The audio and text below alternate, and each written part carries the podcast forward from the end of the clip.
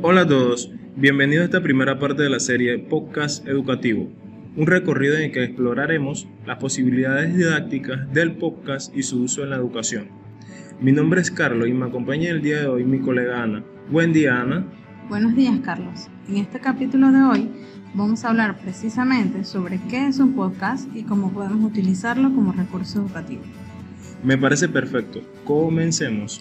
Arranquemos definiendo qué es un podcast. Simplificando, podemos decir que se trata de un archivo de audio que se distribuye en Internet y que puede descargarse o escucharse en streaming y que ofrece además la posibilidad de suscribirse mediante formatos como RSS, lo que nos permite recibir alertas cuando hay nuevos contenidos publicados.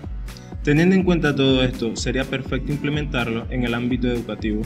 Así lo creo. La disponibilidad de smartphones y tablets que hay actualmente ha incrementado el uso del podcast para el aprendizaje. Ahora resulta realmente sencillo buscar, acceder y suscribirse a contenidos de calidad sobre prácticamente cualquier aspecto.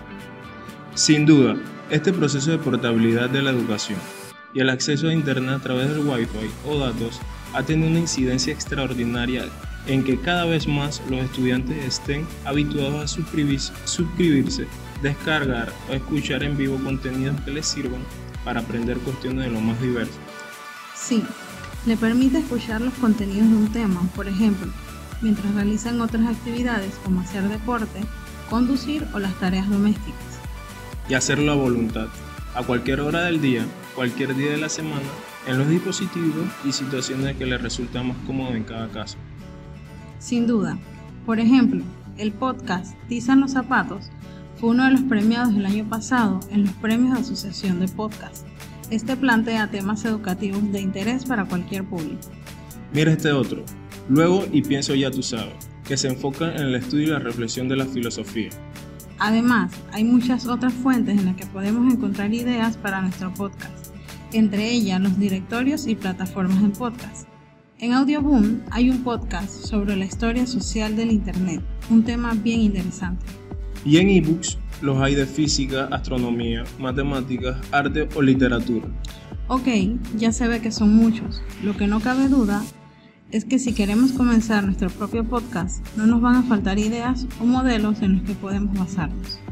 Hemos aprendido que es un podcast, cómo puede utilizarse como recurso educativo y hemos conocido diferentes ejemplos que al menos a mí me ha llenado de ideas sobre cómo empezar un podcast nuevo. Completamente de acuerdo, Carlos.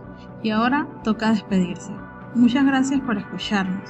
Si te ha gustado, no dejes de suscribirte a nuestro canal para estar al tanto de las novedades y seguir los próximos capítulos.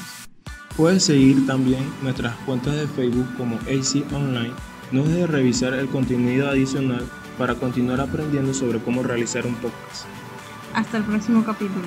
Saludos.